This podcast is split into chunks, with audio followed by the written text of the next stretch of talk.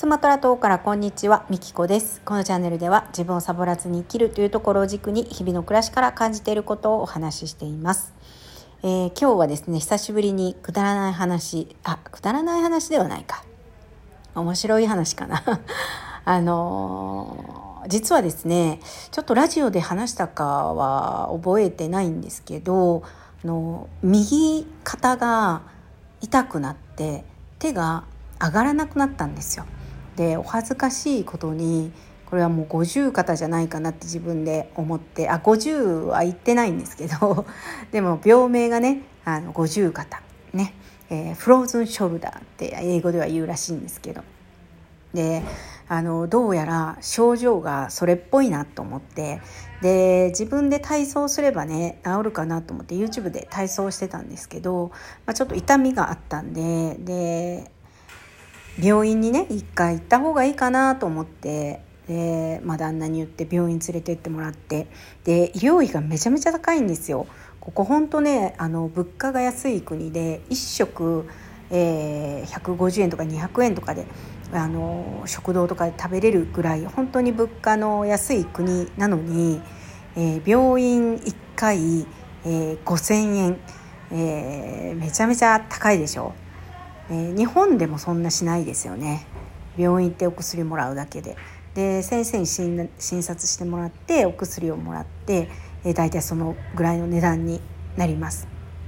で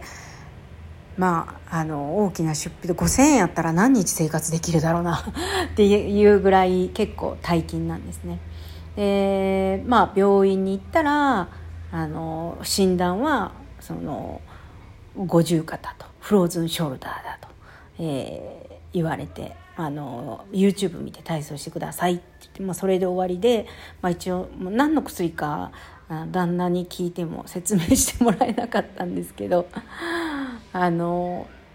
とりあえず、まあ、飲んどけと言われたんで飲み終わるまで飲んだんですけどあの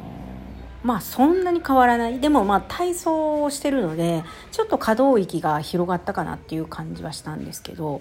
そんなにねなんかめちゃめちゃ改善したっていう感じではなかったんですよ。であの今日ねお手伝いさんとお話をしててあの肩がね痛くてねって上に上がらないんだよっていうねあのそんな話をねしたんですよ。まあたまたまちょっと時間があったんでね。でどれどれ見してみって言ってねこう手を挙げてね痛いんだよっていうねそんなことをね言ったんですよ。じゃあちょっと見せてみなさいみたいな感じで見てくれて。でああここやなみたいな感じでなんかゴリゴリゴリゴリしだして腕のところをねほら見てみこれやでみたいな。なんか硬いのあるやろ？みたいなこれやでって言って。でなんかほぐしてくれてでまあなんか半信半疑でまあやってもらったら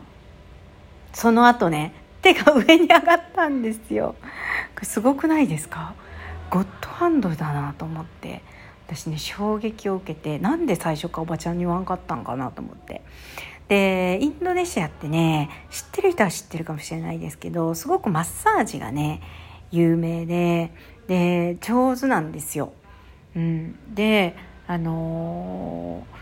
病院に行った時もその西洋の治療もあるけどそのインドネシアの伝統的なねトラディショナルの方もあるよっていうのを言われたんですけどなんかね自分がやっぱねあのずっと西洋のねそういう医療を受け受けてきてるというかそっちがやっぱどうしても慣れててお薬をなんかもらう方が安心感があるなってなんとなく思ってて、まあ、トラディショナルはいいってその時断ったんですけど結局おばちゃんがトラディショナルをやってくれて手が上がったっていうミラクルがね起きたんです。ほんまおばちゃんに5,000円払ってあげたいなって思うぐらいあおばちゃんの1ヶ月の給料だな6,000円かなおばちゃんの1ヶ月の給料6,000円なんだけどすごいよね。それが医療費に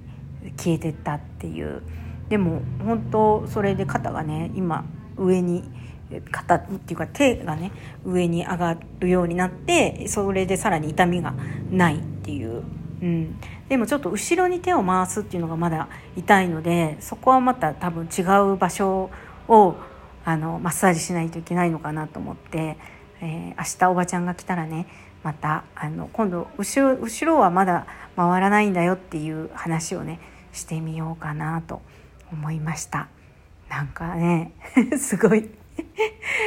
すごいなんか3週間ぐらいね悩んでたんです。痛痛いし体操してるけど、ま、治んないなと思ってて。それが一瞬でね手が上がるっていう。はい。これはくだらない話ですか？ということで最後までお聴きいただきありがとうございました。